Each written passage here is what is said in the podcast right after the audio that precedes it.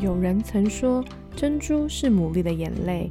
也许你的生命中也有许多的眼泪，但那终将成为美丽的珍珠。欢迎收听《非牡蛎的大小事》。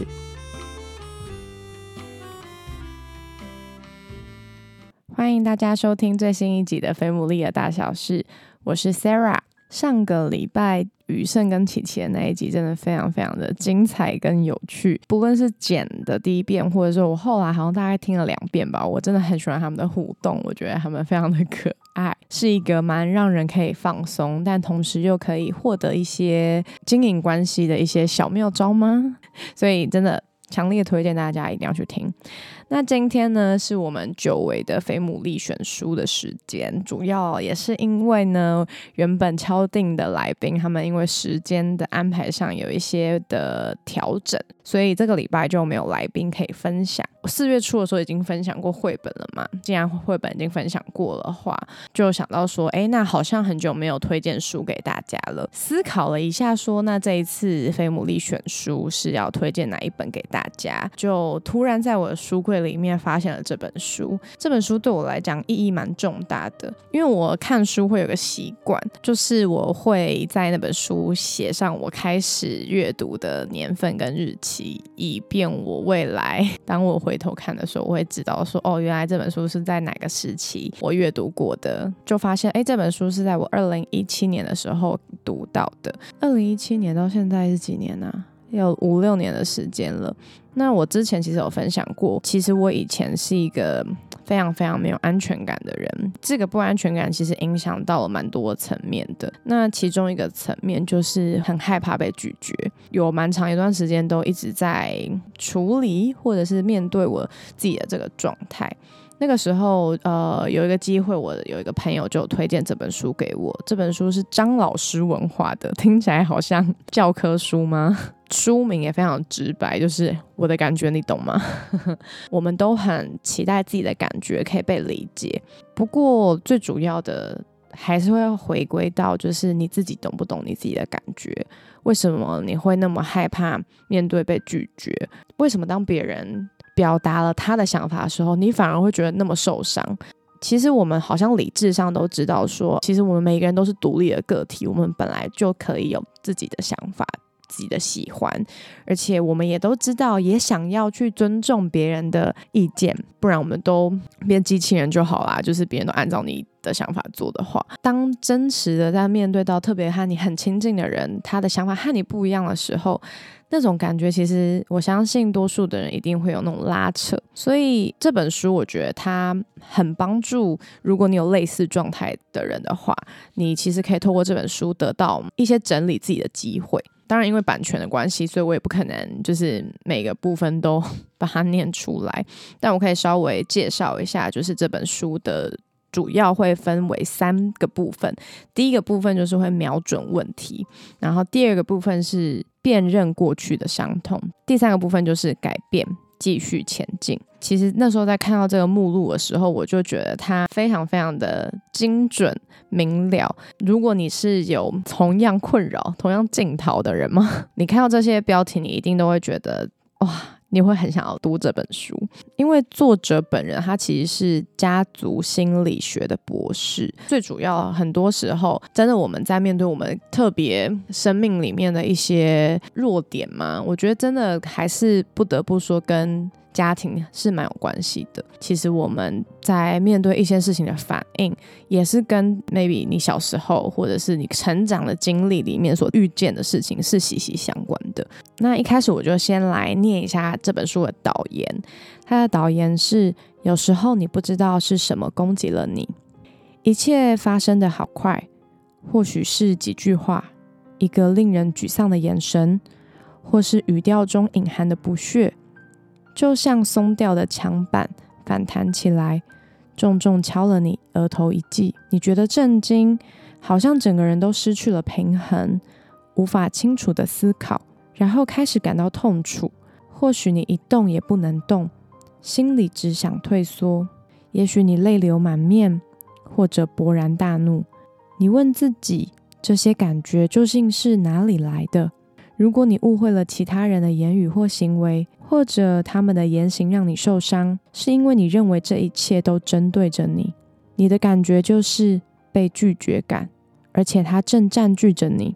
这种出于反射的感觉，远远超过事件本身，非常可能源自于童年以来你所有被拒绝的经验，而且新的伤痛会堆积到旧的伤痛上，让每一刀好像都会化开那从未痊愈的旧伤。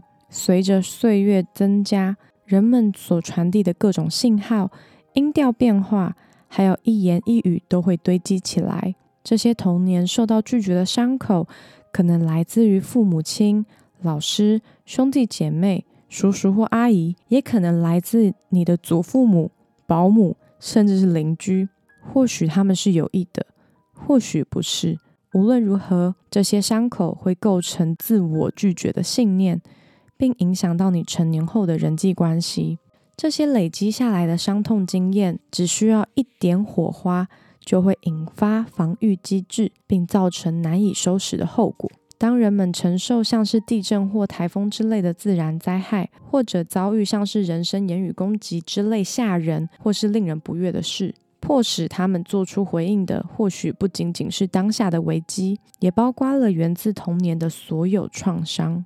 被拒绝感对人的影响也是如此，让你产生反应的或许不是当前的情况，还包括了过去的经验。这些经验中有些是创伤，而承担这些经验的孩童可能是感觉被侵犯、背叛或是被拒绝。他们很难相信世界是安全的。有位妇女描述，一旦他被压力压得喘不过气，都会联想起童年的时候受到拒绝的经验。他说：“就像台风来了，把我刮得团团转。”接着，我们来谈谈两种童年独特的焦虑风暴：一种是被遗弃的恐惧，另一种是失去自我认同的恐惧。是什么造成这些恐惧呢？我们从生命刚开始就从父母或者其他照顾我们的人身上学习人际关系。然而，因为我们非常依赖他们的照料，所以这样的关系一定是不平等的。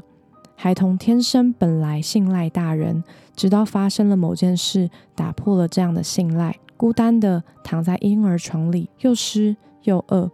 这对没有实际时间感的婴儿而言，就像永远。这样的孩子十分脆弱，觉得父母无法掌握，不知道父母会回来照顾自己。有时候我们担心爸妈会离开我们，我们害怕因抛弃所带来的被拒绝感。另外一些时候，我们害怕照顾我们的人会太过亲近我们，让自我认同的微小火花就此熄灭。这就是另一种被拒绝感。这两种恐惧可能让我们无法展现自己的独立、创意，或是对自我的感受。这两种对拒绝的恐惧、遗弃与侵犯，终身都会伴随着我们，造成人际关系中无止境的问题。许多人由于害怕自己被拒绝，所以不愿意表达爱的宣言，表现关爱的行动，不敢对所爱的人献殷勤，甚至连电影、晚餐的邀约都退却。我们通常不敢勇往直前，提出第一次约会的请求，或者是要求加薪，拜托别人顺道载自己到机场。这些恐惧都会压缩并限制我们，让我们不能做自己。像这样的退缩。往往会让别人误解我们真正的用心何在。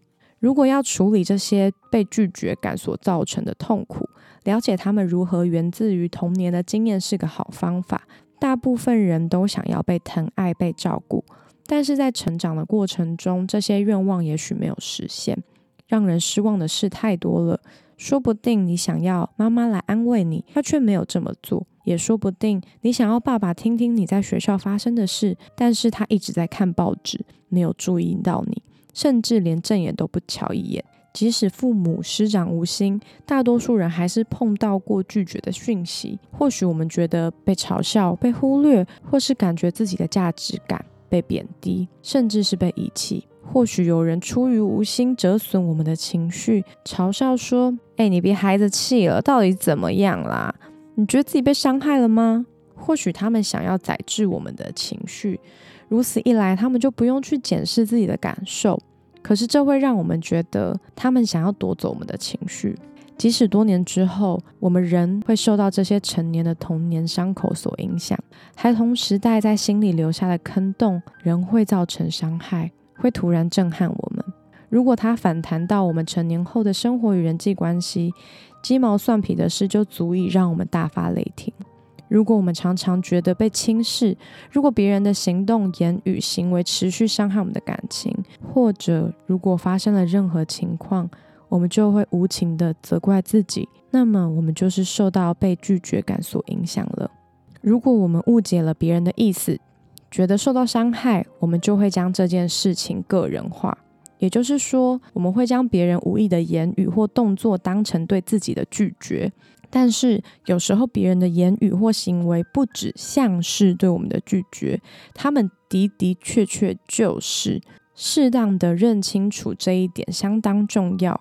如果你找不到工作，如果你的加薪被拒绝，如果你申请的学校没有寄给你入学通知，不要合理化自己受到的伤害。这样的眼睛转向正确的方向，重新加入这个游戏。事情不会一直这样下去，这只是短暂的挫折。别人说的话、做的事，再怎么让我们感到痛苦，我们还是能够从中学习具有建设性的教训。如果你很明显的被某些人排除在某些社交活动或者是工作机会之外呢？那你该如何有效的处理这些情况呢？问自己一些问题可能会有些帮助。比如说，我是不是太害怕被遗忘，所以不停的敲门想要进去？或者是我是不是将一些小事情当成全部，只因为我被排除在外，就觉得自己有问题？大多数人都曾经因为自己今天一整天过得糟透了，想要发泄在其他人身上，这当然是不对的，可是的确会发生。如果有人对你说了些特别伤人的话，怎么办？有可能这个人的人格特别容易传递拒绝的讯息，也有可能他就是单纯的心地不好。但是最可能的情况是，那一天他不太欣赏自己，而你的出现正好成为他发泄的对象。收集其他人的讯息，更深入的了解他们，能够帮助你预先处理将来可能会遇到的问题。事实上，你甚至会决定不想再与某些人接触。你不但能够选择让哪些资讯进入自己的生命，更可以选择与哪些人共享未来。在生命的一些时刻里，有一小部分的自己承认某个人对你说的某一件事情一点也没有错，但是你更大一部分的自我却对此过度反应。你是否能够尊重他们所说的事实，而不要在意他们的态度呢？换句话说，你是否能够保持认真的态度？而不将它当成人身攻击呢？关键在于筛选其他人所传递给我们的讯息，并且适当的处置。举例来说，寄给大公司的邮件，首先呢都会被送到收发室加以整理，然后被送到适当的部门去。如果有封邮件意外的被送错了部门，而收到人并不知道该如何处理呢？这个人可能就是搞糊涂了，甚至可能过度反应。然而，在适当的人手上，这封邮件却能够得到应该的处置。你也可以学习适当的处理外界传递给你的讯息，判断它们是否有用，并且学习如何将邮件揉掉或者丢回邮筒。在成长的过程中，你发展出独特的能力来保护自己的情绪，甚至是自己的性命。你可以将它当成是自己学来保护自己的一种方法，对不安全的世界的过度适应。你可以做些调整，可以选择去辨识它、欣赏它，甚至是与它交朋友。它就像是个突然来访的老朋友，你们一起长大，曾经是彼此生命的一部分。后来你们彼此的兴趣改变了，看待世界的方式也改变了。虽然彼此之间不再有共同点，但是你们却一起经历了很多事。将每件事情个人化的看待，你已经练习够多了，所以现在可以开始改变，用正面的方式来看待这些事情。相信人们真的欣赏你，相信你自己真的能够吸收他们。学习接受越多的自我，自我否定的空间就会越小。毕竟，如果你不喜欢自己，就会蔓延到你所有的关系。我知道有时候你似乎总是得要努力的避免散布四周的自我否定地雷，如履薄冰的前进、闪躲与脱轨。都会耗费你许多精力，那为什么不将这个过程就视为耕耘内心的良田、施肥播种？其实被拒绝呢有许多的形式，而且每一种都很难对付。一旦你觉得自己被拒绝，也许你会同时经验到多种形式的被拒绝感。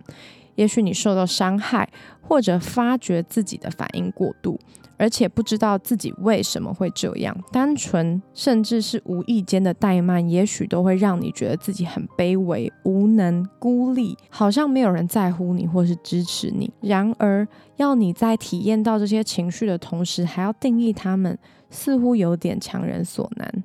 要改善这种将事事指向自己的心态。首先就要辨认这种心态的各种样貌，一旦你认出他来，就有机会打败他。所以接下来呢，会有几个故事。第一个是雅丽的故事。雅丽呢，她不相信自己生命中重要的人会帮助或者支持她，她觉得人们认为她不重要。在婚姻里，她完全顺从妻子，同意她想要的每件事，只为了要保有她的爱。在工作的时候也是这样。她会对某些政策或者决定很不悦，但是他什么都不会说出来。然后他会很生气，觉得没有人重视他的需要。可是问题在于，没有人知道他的需要，因为他从来不会说出口。雅丽告诉自己，他的需要不重要，而且如果他开口要求，也一定会被拒绝。婚姻破裂的时候，他觉得自己好像崩溃了。他告诉父母说，他需要他们的陪伴和支持，想要跟他们住一个星期。父母说这个时候不可能，雅丽觉得非常震惊。她立即的反应是告诉自己，他们不想要麻烦，因为我不重要。为什么雅丽会这么快就假设自己的父母不关心她呢？她记得自己的妈妈总是忙着管她的学生，没有时间陪她。我发觉有些学生喊她妈，我永远忘记不了自己有多受伤。我觉得他看到自己学生的时间比看到我的时间还多。这让我觉得好嫉妒。有个不停纠缠着雅丽的儿时回忆，她记得自己才七八岁，急迫的想要和爸爸谈话。他孤单的站在那里，看着爸爸坐进车里，开动车子，出门探访另一个需要被帮助的朋友。雅丽用尽全力大喊：“停，回来这里呀！”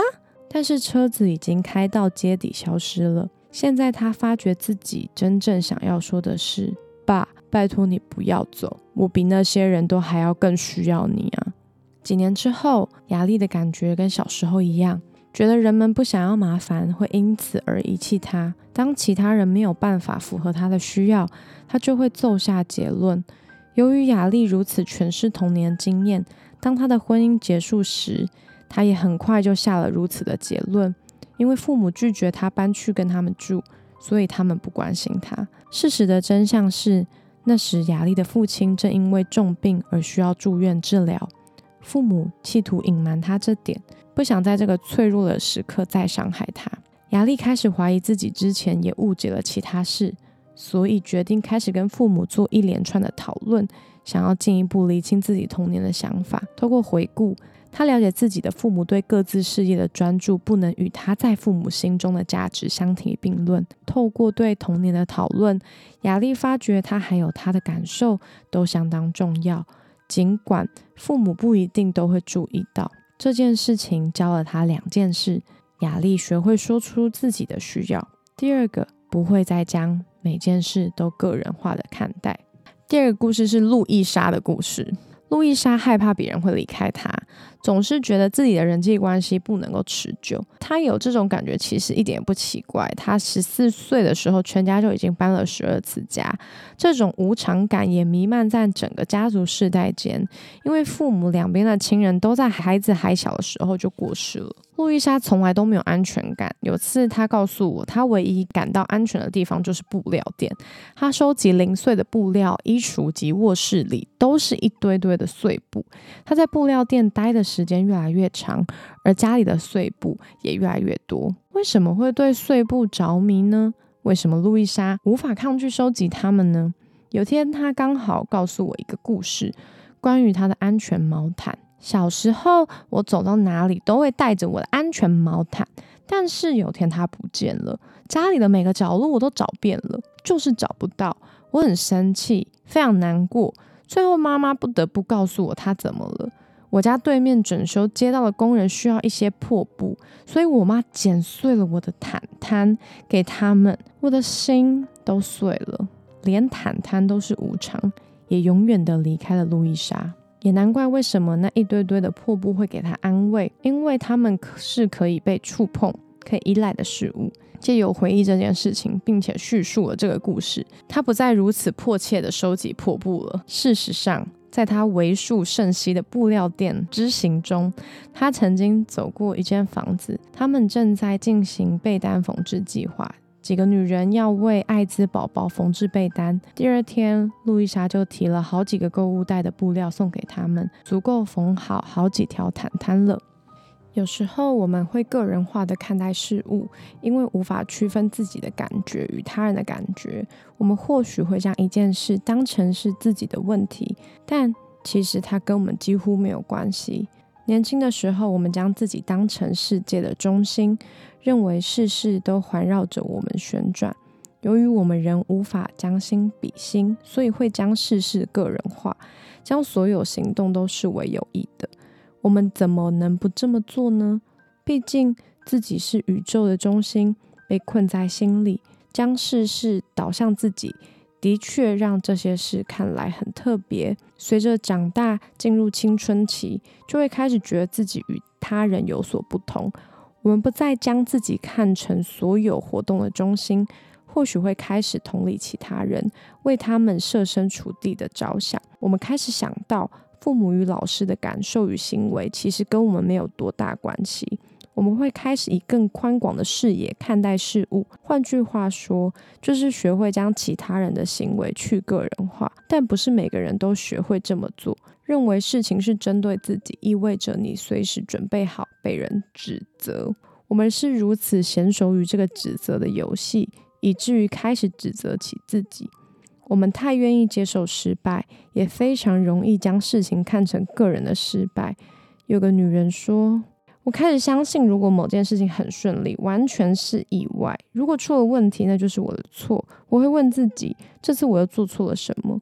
我会在心里列出一长串的清单，一项一项的检查自己可能的过错。如果事情出错，我们会觉得羞愧、丢脸，要接受批评非常困难，哪怕是建设性的批评，好像我们自动的感觉别人在我们身上贴了一个大大的标签，上头写着失败。认为事情是针对自己，通常会感觉自己被拒绝，这可能来自于行为、言语、语调变化，或是那种。那样的眼神，你可曾因为别人的一个皱眉而感到被拒绝？无论这个行为或姿势是有意还是无意，你还是会感觉受到伤害。如果这个经验重复了好几回，而且牵涉到应该可以信任的人，你就会开始相信是自己出了问题。你开始养成关于自己里面的核心信念，而这些信念很难被改变。事实上，你也许只愿意听见别人所说的评语。符合你对自我的负面信念，你会过滤掉所有正面的讯息。你可以花一点时间想想这点：有多少次某个人称赞了你，只因为这与你对自己的看法不同，所以你根本没有办法听见这些赞美，就好像他们只是在动嘴唇而已，可是却没有发出声音。我们或许都会有这些想象过，就是觉得如果我自己变得更聪明，变得更有吸引力、更高一点、更机智一点，那我的生命会变得多好。哪些话是你每天都会告诉自己的呢？你会不会挑剔自己的外貌？你是不是觉得自己的耳朵太大或太小？你的鼻子呢？下巴呢？你有没有一整天都觉得自己的发型很糟糕的经验？除了身体的讯息之外。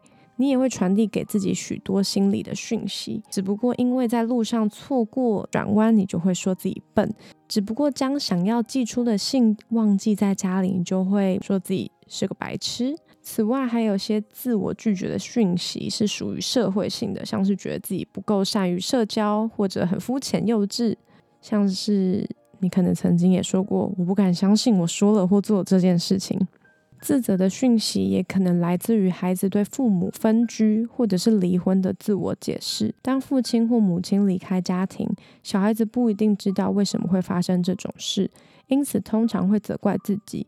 无论留在家里的是双亲中的哪一位，往往都被悲痛与伤心所笼罩，没有时间帮助孩子理解这并不是他们的错。有一个人叫做安德鲁，他就记得自己因为父母亲离家的时候而非常害怕。那个时候他才四岁，我记得自己坐在厨房炉子前的地板上。那天，爸爸一气之下离开了家。我向爸爸伸出双手，哭着要他回来。但是他从此没有再和我们住在一起，也很少回来探望我们，就像凭空消失了一样。安德鲁认为是他的错才造成父亲离开。每天他想到的理由都不一样。他做错了某件事，或者他应该用不同的方式做某件事，或者他不够好。好几年来，他都不停地责怪自己，一直到二十多岁，他到现在仍然试着为自己生命中重要的人——妈妈、好朋友，或者是另外一半解决各种问题。因为如果我不为他们解决问题，他们也会离开我，就像爸爸一样。童年的时候，如果我们没有得到自己最想要的东西，也就是无条件付出的爱与关心，并且愿意回应的父母，那么我们就会觉得自己不被接受，我们会觉得有样东西不见了，好像自己的内心有一个巨大的黑洞。如果童年没有被接受的感觉，那么我们长大后会变成一个有强烈需要、依赖心很强的成人。尽管有一部分的自我一直希望神奇的得到来自别人的爱，但是另一部分的自我仍然觉得别人会让我们失望。如果我们在一个不稳定、难以预测的世界里长大，就会觉得事事皆如此，就好像我们需要那可预测的不可预测性，只因为它是我们所熟悉的。你从童年带进成年生活的讯息，包括你对童年被拒绝感的解释，以及当这些经验发生时，你告诉自己的故事。这些讯息变成你对自己、对世界，还有对其他人的信念，并且成为自我很重要的一部分。虽然这听起来很滑稽，但是我们似乎是靠这些信念维持生命，维持这些负面的期望，是为了提供某种安全感。因为他们是我们熟悉的，并且为我们的经验提供某种次序与组织。没有这种次序，我们会觉得失去平衡，陷入混乱。固执的坚守旧的信念，要比改变它容易许多。我们宁愿接受熟悉的悲惨所带来的安全感，也不要接受不熟悉的冒险所带来的悲惨。如果我们威胁了自己多年来所发展出的自我信念，可能会失去平衡，因此我们学会不要接受新的讯息。新鲜代表危险。如果我们敢接受别人传递给我们的正面讯息，我们可能得面对极大的焦虑。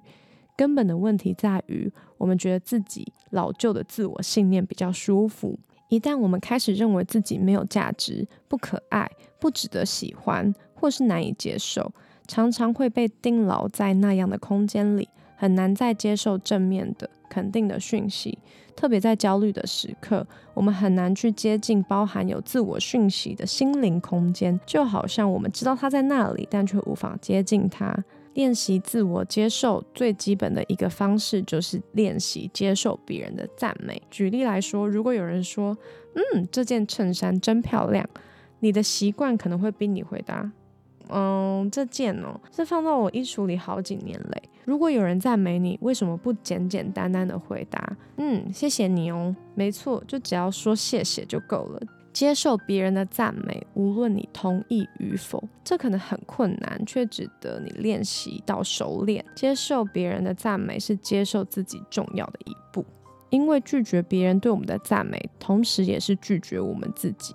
好的，这就是这本书前面三章。我觉得它比较着重的点，当然还是跟童年经验脱离不了太大关系。虽然我觉得可能有些事情真的很久远了，你可能会觉得那都是小时候的事，我现在再拿出来讲干嘛？但其实往往影响你最深的就是那些小到不能够再小的事情。如果你不加以去处理跟面对，其实那终究会在某一个时间点爆发出来，甚至其实那些点都会一直让你无法再前进，无法在关系里面再多敞开自己一点，或者是再多冒险一点点。就像一开头讲的一样，你真的懂你自己的感觉是什么吗？很多时候我们不一定会那么了解自己，因为我们。也有可能有些人是很害怕面对真实的自己嘛，因为你好像会必须把过去就有的伤口把它掀出来看，那个伤口可能真的不是很美丽，甚至也有人会觉得那都已经就在那里了，为什么还需要去面对它？有些人会觉得面对也不一定会带来什么改变，但其实面对本身就是一个改变。如果你想要有新的经验，我相信会点开菲姆利的人，一定也是希望自己可以在关系上面有一些新的突破。那你想要有新的突破，就像我很喜欢一句话，就是你希望可以去到新的地方，那你就不能够一直走旧的路啊！你永远都是走那一条路，那就不可能到新的地方嘛。所以，如果你今天你很希望自己可以有些突破，在人际关系、在职场，甚至就是在亲密关系里面，你很希望不一样的事情发生，你也不想要好像过去曾经那些错的事情会重蹈覆辙的话，那你就会需要有一些新的做法，是和过去的你所不一样的做法。我相信点开这个应该也是某种新的做法吧。这本书我真的很推荐大家，就是不论是二零一七年，或者是像就算到二零二三年。的现在，当我再次在读这本书的时候，我也在整理自己。原来还是有一些感觉是很需要重新去调试，跟某个程度也帮助我面对我生活里面那些被拒绝的经验跟感受。啊，我真的觉得拒绝这件事情，可能就是要面对到失去心跳的那一天。